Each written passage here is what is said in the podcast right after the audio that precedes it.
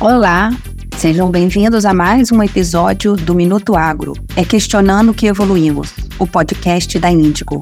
Eu sou Ellen Barrocas, gerente de desenvolvimento de produtos da Índigo, e esse é o espaço para você ficar atualizado sobre o que acontece no agronegócio no Brasil e no mundo.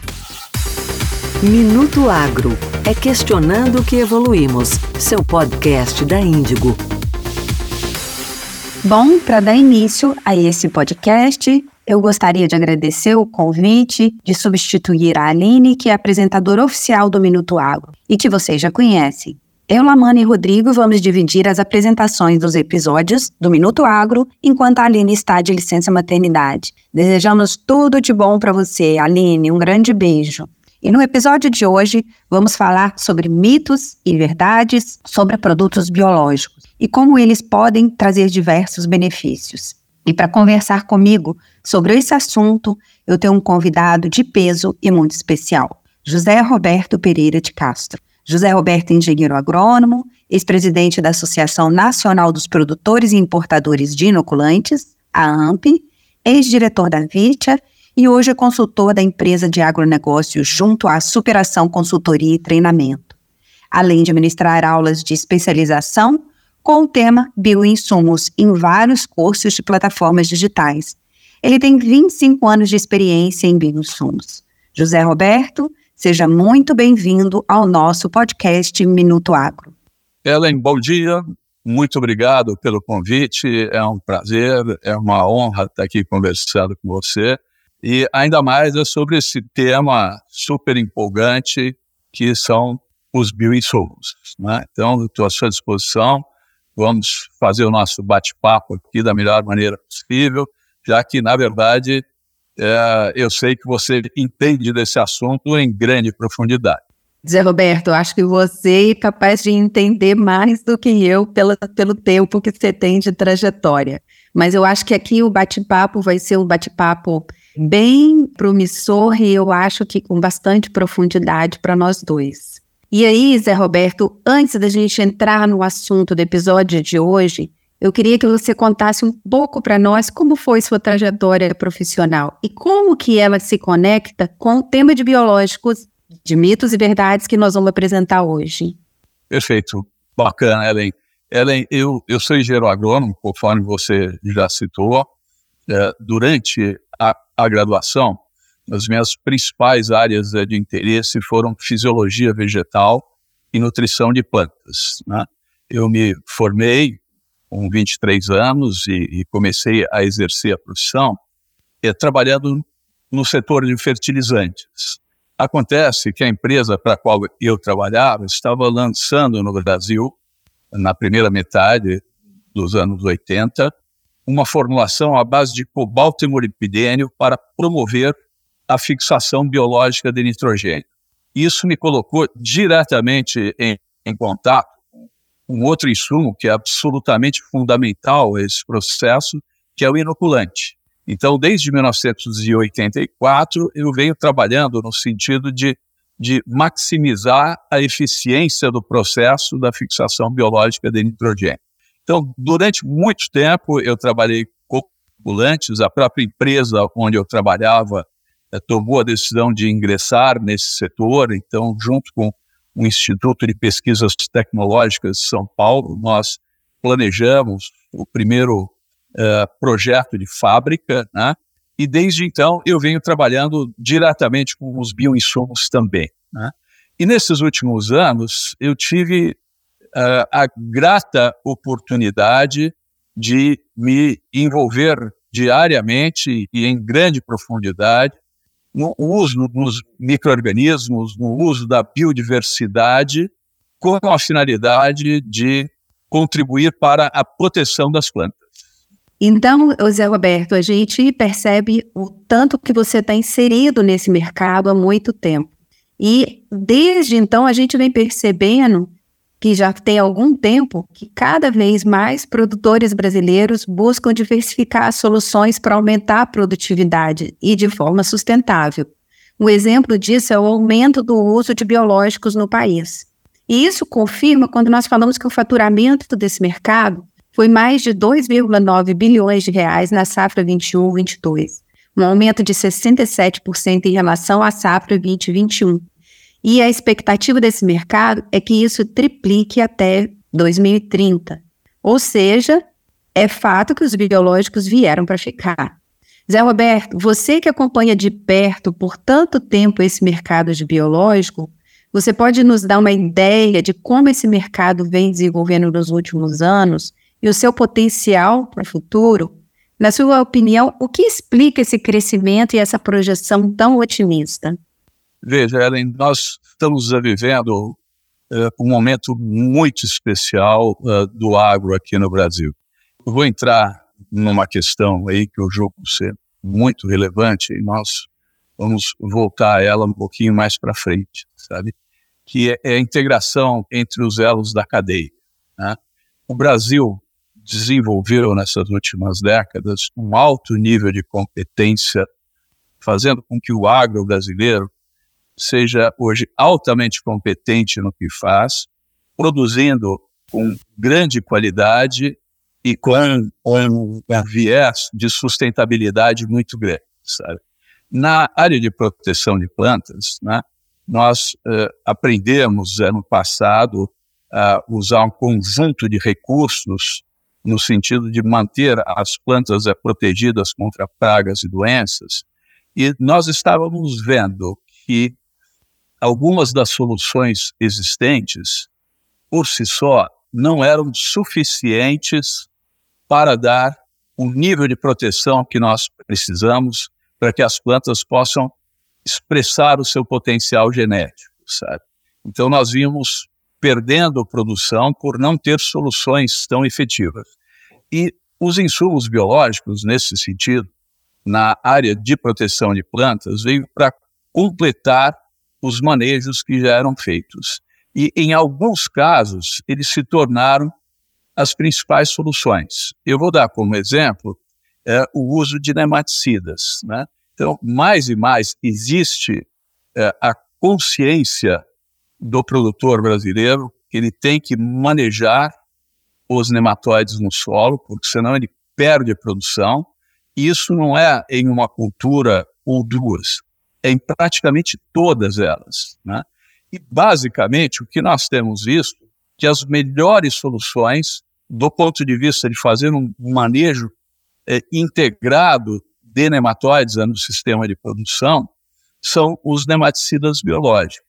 Então, para que você tenha uma ideia, em 2020, nós tivemos uh, um total de uso de nematicidas biológicos aqui no país que somou 750 milhões de reais para ficar em números redondos. Né? Em 2022, esse número foi de 1, 1 bilhão 550 mil reais. Uh, onde é que eu estou querendo chegar com isso? Que em apenas dois anos, nós dobramos a taxa de adoção de uso de nematicida na nossa agricultura. Né? E, basicamente, isso é decorrente de uma tomada de consciência, por um lado, de que os nematóides precisam ser controlados, precisam ser manejados, e, por outro lado, o desenvolvimento tecnológico realizado pelas empresas oferecendo soluções efetivas. Né? Então, isso é, é, algo extremamente marcante na nossa sociedade e mostra como o produtor agrícola brasileiro ele está disposto a absorver novas tecnologias, desde que seja demonstrado a ele que aquilo vai contribuir para ele melhorar o resultado. Zé Roberto, ótimo você ter abordado esse ponto, vem completamente ao que a Índigo vem trazendo para o mercado. E o tema de nematicida é sempre um tema que é bem interessante e que deixa todo mundo atento. Então, a indústria ela tem um peso muito grande do que, que é hoje esse mercado de biológico e, sobretudo, na parte de nematicida, que a gente sabe que é simplesmente uma ferramenta, uma ferramenta muito importante, mas que não resolve todo o problema. O manejo é importante durante todo o processo e os nematicidas biológicos, eles são uma ferramenta muito importante, não só no sentido de controlar nematóide, mas por tudo que um bionematicida e um produto biológico agrega para a agricultura. Quando nós falamos de agricultura regenerativa, quando nós falamos de práticas sustentáveis, aumento de biodiversidade no solo, tudo isso, os, os, os produtos biológicos, eles trazem uma bagagem extra do produto que é utilizado na agricultura. Então, assim, é muito bom você tocar nesse assunto. E, inclusive, o nosso próximo podcast, ele vai ser sobre nematicida. É, fala, nós vamos falar um pouco dessa tecnologia nova que a Índigo traz com um novo princípio ativo no nematicida. Então, é bom que você já comece a dar o gancho da importância desses produtos para o agricultor. Então, Zé Roberto, eu queria que você, muita, muitas pessoas que estão ouvindo a gente, elas se confundem um pouco do que, que de fato é o biológico. Então, eu queria que você é, abordasse um pouquinho o que, que nós colocamos no pacote de produtos biológicos e como eles se diferenciam de outros insumos. E as vantagens, você pode falar um pouco e a gente já, na verdade, já, já iniciou o assunto. Veja, o Brasil tem uma forte tradição de uso de um insumo biológico que é o inoculante para fixação biológica de nitrogênio. Então, isso já nos dá uma dianteira, porque uma parcela importante dos produtores brasileiros entende a relevância que o insumo biológico pode ter no sistema de produção e como uh, aplicá-lo de uma forma adequada. Você sabe que havia uma preocupação muito grande de ano passado uh, de como ficaria a questão da fixação biológica de nitrogênio quando outros insumos tiveram que ser adicionados ao tratamento de sementes de soja. Né? E, basicamente, o que nós verificamos com o passar do tempo é que era absolutamente possível conciliar a aplicação de distintos insumos que têm papéis importantes dentro do sistema de produção.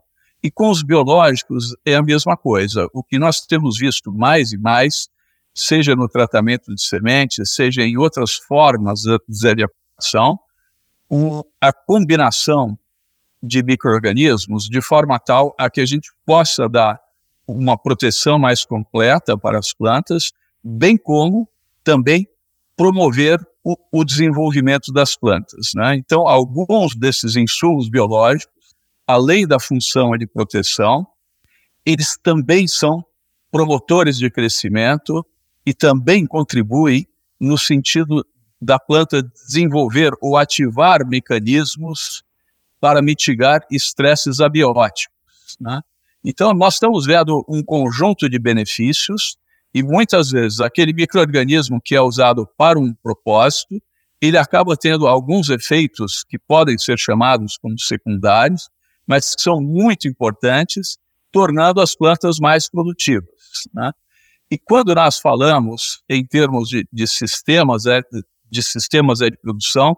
Nós temos hoje sistemas de produção que são muito intensivos, muitas vezes com oportunidades restritas de fazer a rotação de culturas como nós deveríamos. Então, nós temos que tomar algumas medidas compensatórias de forma tal a que possamos pôr em prática esse conceito da agricultura regenerativa. Ótimo, Zé Roberto. É, os produtos biológicos, antigamente, eles tinham um, um outro contorno. E hoje em dia, em 2023, a gente observa muitos produtos de alta performance no mercado. Então, assim, para não confundir o que era um produto de biológico no passado e hoje o que, que nós temos no mercado, nós vamos fazer um, mais ou menos um, um, bate-bola sobre o que é mito, porque existe muita dúvida e muitos mitos e muitas verdades por volta do que, que é um produto biológico. Então, agora nós vamos começar uma série de bate-volta para saber o que, que de fato é mito e o que, que é de fato verdade dentro do que nós temos, consideramos produtos biológicos hoje. Então, vamos lá. Nós podemos falar que o que é biológico é ótimo e nós podemos utilizar ele sem limitação nenhuma? Isso seria mito ou verdade?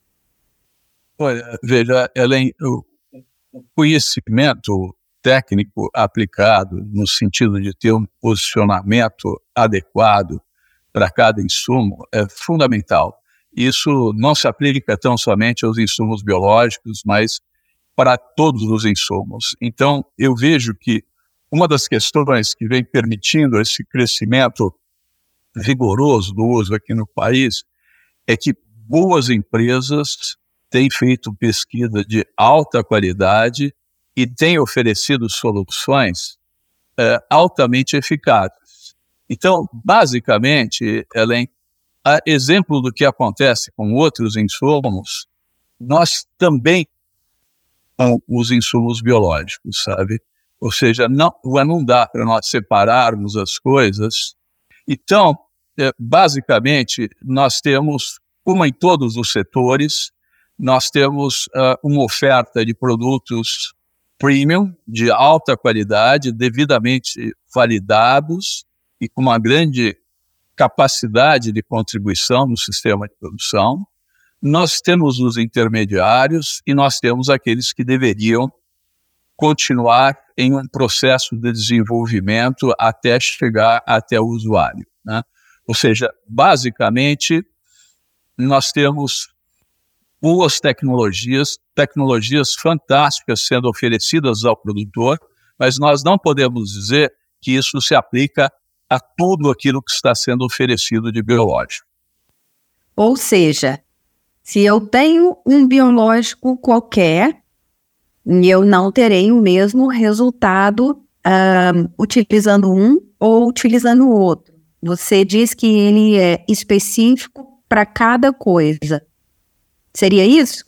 É isso, Ali. Veja, não é porque é biológico que necessariamente é bom. Tá? Ou seja, o biológico tem um grande potencial de contribuição. Uh, nós temos tido uh, uma evolução contínua em termos de bioprospecção, que é algo importante no sentido de nós termos mais ferramentas, nós temos mais diversidades, mais micro-organismos que possam ser úteis, mas toda essa bioprospecção requer critério científico, no sentido de nós fazermos a, as validações funcionais desses micro-organismos.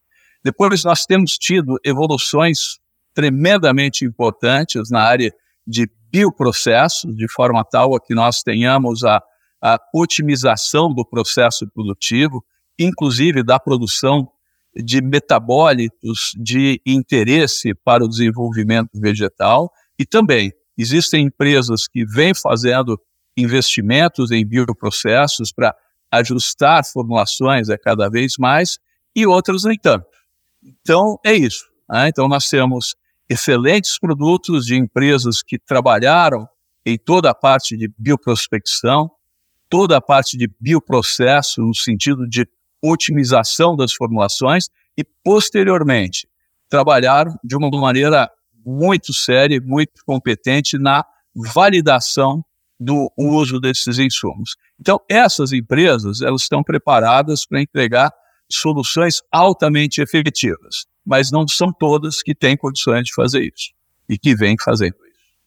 E esse mercado, Zé Roberto, só me, me permitindo contribuir também, é um mercado que cada vez mais é, a prospecção, a definição de micro-organismos que antes não eram utilizados, mas que estavam disponíveis, que não tinham sido explorados, e também a formulação de alguns, ou para estender a vida do microorganismo até ele ter o efeito dele, isso tudo é muito inovador, isso tudo agrega muito, facilita muito o momento da aplicação, a forma como o produtor leva isso para o campo, que a gente sabe que no Brasil, sobretudo, com todas as diversidades que a gente tem, né, de temperatura, de solo, como o Brasil é muito grande, e, na verdade, muitas empresas têm conseguido cobrir e terem produtos efetivos no campo. Então, isso é muito interessante.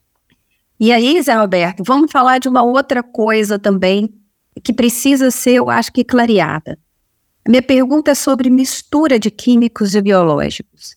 Existe, eu tenho um, um produto biológico, eu posso combinar ele com qualquer outro biológico que já, já seja que o produtor já use ou com qualquer químico? Isso é mito ou verdade? Ou como que, um, que são conduzidas essas combinações de químicos e biológicos? Veja, Ellen, a, a possibilidade de misturas existe e elas podem ser muito efetivas, no sentido de nós termos uh, uma entrega melhor para os produtores. Agora, as misturas, elas precisam ser bem estudadas. E aí, novamente, as boas empresas, elas vêm fazendo testes de, de compatibilidade e não fazem recomendação de uma forma, uh, de uma forma, uh, de uma forma amadora, e sim fazem de uma forma profissional. Uh, a combinação de insumos é algo quase que inevitável na agricultura de hoje. Seja a combinação de biológico com biológico, de químico com químico, muitas vezes de químico com biológico. Né?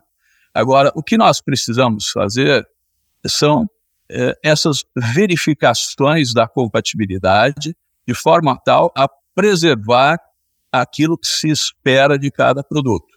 Agora, que é possível, eu não tenho dúvida nenhuma de que é possível. Essa combinação, né? Ótimo. E em relação a ser mais ou menos eficiente que agroquímicos. Existe uma conversa de que os biológicos são menos eficazes que os agroquímicos. Isso seria mito ou seria verdade? Veja, eu entendo que os insumos biológicos, eles podem ser, em alguns casos, mais eficientes do que os químicos, em outros casos, tão eficientes quanto os químicos, e em outras circunstâncias de uso menos eficientes. Né? É, basicamente, é, nós precisamos é, entender cada situação. Eu vou voltar um pouco à questão do manejo de nematóides. Né? Então, nós temos hoje o uso de bionematicidas em mais de 11 milhões de hectares de soja, e isso só se dá em função da alta efetividade. E por que que, nesse caso, os bionematicidas são altamente efetivos e representam 94% dos nematicidas usados na cultura da soja? Porque eles podem dar uma proteção que se estende para todo o ciclo da planta. Ou seja, basicamente, as raízes ficam protegidas ao longo do ciclo em função desses micro-organismos estarem atuando no solo durante o ciclo como um todo. Quando nós usamos um, um, um, um nematicida químico, nós podemos, por exemplo, dar uma proteção inicial às raízes, mas a partir de um determinado momento, nós deixamos de ter a ação daquele nematicida e as raízes ficam expostas uh, ao ataque dos nematóides, seja meloidógenes, seja pratilencos, seja portilencos e por aí vai. Em alguns casos, as associações de insumos têm sido muito interessantes. Eu vou dar um exemplo aí. É no manejo da cigarrinha do milho, que é vetora de micro-organismos que causam o enfesamento do milho. Né? Os melhores resultados que nós estamos vendo do ponto de vista de manejo da cigarrinha do milho têm sido com a associação entre o inseticida químico e o inseticida biológico. Então, o, o inseticida químico tem um efeito imediato e o inseticida biológico usado, ele dá um residual maior do que aquele do inseticida químico. Então, basicamente, uh, os principais manejos da, da cigarrinha do milho têm sido feitos com a associação entre um químico uh, e um biológico. E aí a gente, mais uma vez, percebe que o manejo é muito importante e que os biológicos eles entram como mais, como mais uma ferramenta de manejo, mais uma disponibilidade de uma boa ferramenta de manejo que protege o sistema de cultivo, não só no início, mas até o final do ciclo da planta. E aí, Zé Roberto, eu... é, dar mais um exemplo, né, eu daria o próprio exemplo da soja, em que nós temos já, hoje em dia, alguma coisa como o uso de inoculante à base de bradyrhizobin em 82% da área brasileira cultivada com soja. Temos o uso de azospirillum em cerca de 30% da área brasileira de soja, ou seja, combinando com o azospirillum em um processo denominado co-inoculação.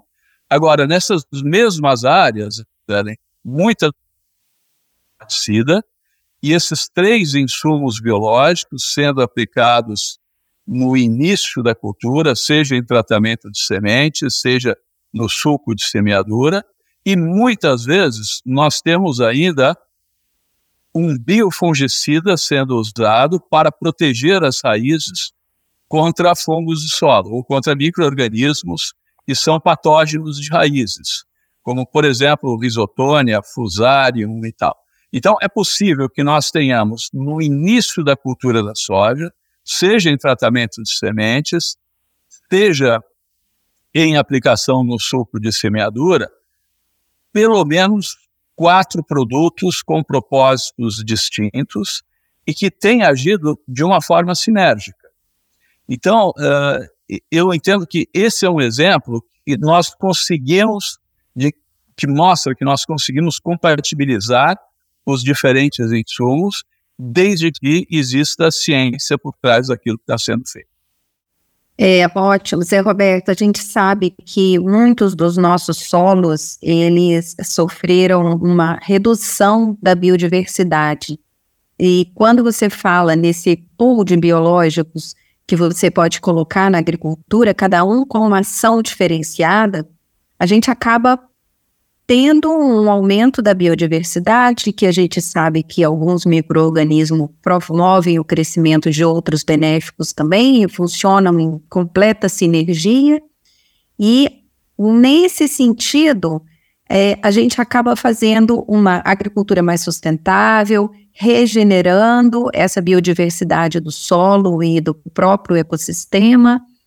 E aí eu queria te perguntar, esses biológicos de qualquer origem, eles vão dar essa característica e a gente pode considerar que o problema é, vai ser resolvido ou não é bem assim? Olha, novamente aí, né? É, as empresas que estão trabalhando com consciência, que estão fazendo investimentos em pesquisa, desenvolvimento e inovação, têm melhores condições de entregar isso que está sendo buscado. Né? O que eu acho que vai nos auxiliar é, a, a, a verificar isso, além do comportamento das plantas, do impacto sobre produtividade, sobre o melhor comportamento das plantas em situações de estresse hídrico, por exemplo, ou estresse, o estresse térmico. Nós estamos caminhando também, para desenvolver ferramentas que permitirão mais e mais a análise biológica do solo. É algo novo para a gente, mas nós entendemos, por exemplo, de uma forma clara, né, como é importante o produtor ter uma análise química do solo, no sentido de poder planejar corretivos e fertilizantes. Né? Pois bem, nós vamos desenvolver o hábito de monitorar a evolução da biologia do solo. Não se trata de fazer uma análise pontual, mas naquelas mesmas áreas a gente cruzar aquilo que está sendo feito de manejo com as produtividades correspondentes e com aquilo que nós estamos conseguindo verificar em termos de uh, evolução do bioma do solo. Né? Então, isso vai fazer parte da estratégia de manejo futura, né? de forma tal que nós possamos ter recomendações cada vez mais precisas. E isso é mais uma ferramenta fantástica que vai refletir diretamente sobre o uso desses biológicos na agricultura. Com certeza, com essa ferramenta, nós vamos poder observar o aumento da biodiversidade do solo, o aumento de matéria orgânica do solo, regenerando os solos e aumentando um, a biodiversidade, essa, essa a quantidade de micro-organismos benéficos que podem atuar em conjunto na agricultura. Muito bom, José Roberto. E isso tudo também, eu acho que a gente pode falar um pouco da parte de resistência de pragas e de doenças, que os biológicos se esquivam, na verdade, de uma resistência que a gente observa muito isso quando é utilizado, são utilizados produtos químicos. O que você acha que torna menos provável que aconteça essa resistência nos produtos, no uso de produtos biológicos? Veja, é, quanto mais amplo for os mecanismos de ação de um determinado é, insumo contra o seu antagonista, contra é, um fungo patogênico, uma bactéria patogênica ou contra, ou contra um nematóide, maior é a dificuldade para nós selecionarmos, o menor a chance de nós selecionarmos micro-organismos que são resistentes ou que são tolerantes àquilo. Então, à medida que nós introduzimos no sistema de produção mecanismos de proteção de plantas com, com diferentes modos de ação, fica muito menos provável que a gente desenvolva ou que a gente selecione organismos que sejam resistentes e que possam, eh, vamos dizer, deixar ou, ou fazer com que aqueles tratamentos deixem de ser efetivos. Né? E os biológicos têm essa particularidade. É, em geral, eles atuam sobre os seus antagonistas por múltiplas formas de ação. Né? E isso, então, dificulta grandemente a seleção de indivíduos que sejam resistentes. Uh, Zé Roberto, nós estamos chegando ao final do nosso episódio de hoje, mas eu gostaria de deixar, fazer aqui duas últimas perguntas para você. Primeiro, é, eu sei que você tem um trabalho grande de divulgação internacionalmente, quando é o caso de sucesso do Brasil no uso de bioinsumos. E aí eu gostaria de deixar aqui que você fizesse o convite às pessoas, onde elas podem te seguir, onde elas podem acompanhar o seu trabalho de divulgação desse caso de sucesso. E também eu gostaria de você que você falasse um pouco mais é, do uso de produtos biológicos, como eles podem ajudar e contribuir para o uso e para uma agricultura mais sustentável e rentável. Perfeito, Ellen. Muito legal a questão ali. Eu vou começar dizendo o seguinte, né, que o Brasil, eu enxergo que ele está sendo e será cada vez mais respeitado pela contribuição que ele pode dar para a segurança alimentar global. Segurança alimentar global é uma questão de extrema relevância, eh, inclusive no sentido de eh, manutenção da paz. E o Brasil vem desenvolvendo isso com uma competência muito grande e vem ganhando protagonismo crescente tanto na área de produção vegetal como na área de produção animal. Nós verificamos, por décadas, nós tivemos evolução no conhecimento da física do solo, que nos permitiu ter melhores medidas em termos de conservação de solo. Está aí o plantio direto, que nos ajuda muito a, a entender essa questão. Nós tivemos uma evolução no conhecimento e na aplicação uh, de insumos via melhor entendimento da química do solo. Então, nós não estaríamos tendo o sucesso que temos no no cerrado brasileiro se nós não tivéssemos evoluído com o nosso conhecimento de química do solo. E o que eu tenho visto é que nos últimos tempos nós estamos evoluindo para um maior conhecimento do aspecto da biologia aplicada, da biologia do solo, de forma tal a que nós possamos fazer com que a biodiversidade seja um fator de contribuição para a sustentabilidade dos sistemas de produção. Uh, então, veja, eu, eu, entendo que nós estamos numa fase ótima em termos de rápida evolução do entendimento dos aspectos biológicos da biodiversidade de forma tal a usá-la a nosso favor. Do ponto de vista eh, eh, dessa questão, eu vejo que nós temos pesquisa de alta qualidade e, a par disso, nós precisamos é trabalhar muito bem Ellen, naquilo que nós estamos fazendo nesse momento agora, que é gerar uma comunicação efetiva com os distintos públicos-alvo. Então, nesse sentido, eu tenho usado uma parte do meu tempo para ministrar aulas sobre bioinsumos em cursos de especialização uh, para o público das ciências agrárias e tenho participado de alguns eventos nacionais e internacionais. Foi com muita alegria que eu recebi o convite para fazer uma apresentação sobre o caso brasileiro de sucesso na 17ª edição do Simpósio Internacional de Fixação Biológica de Nitrogênio em Não Leguminosas, que vai acontecer em Nápoles, na Itália, no fim de agosto, e fui convidado também para fazer uma apresentação sobre o caso brasileiro de sucesso com a co-inoculação na Conferência Europeia de Fixação Biológica de Nitrogênio, que vai ocorrer eh, no início de setembro. Né? O que eu entendo, eh, Ellen, é que mais e mais nessa nossa trajetória, nós precisamos globalizar, o internacionalizar o profissional brasileiro. Então, em eventos anteriores, eu tive a oportunidade de mencionar para é, é, é, para você, foi com alguma tristeza que eu vi uma baixa participação de brasileiros em importantes eventos internacionais.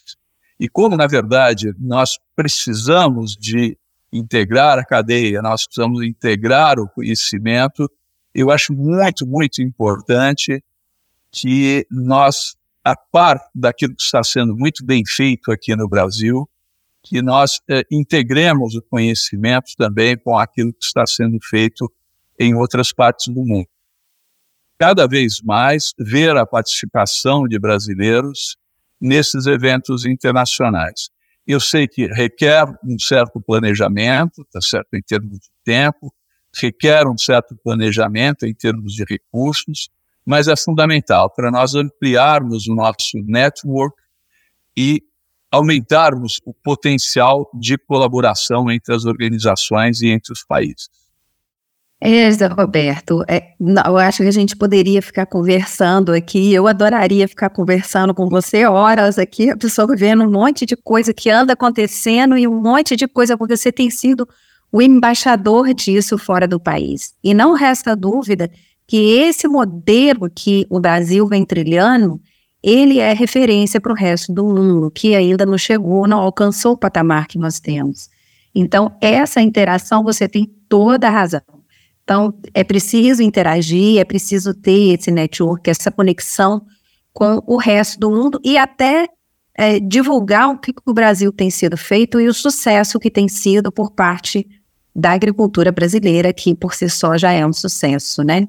Então, nós te desejamos, sorte e que você seja, de fato, nosso embaixador nessa área é, para divulgar o que, que o Brasil tem feito para o resto do mundo.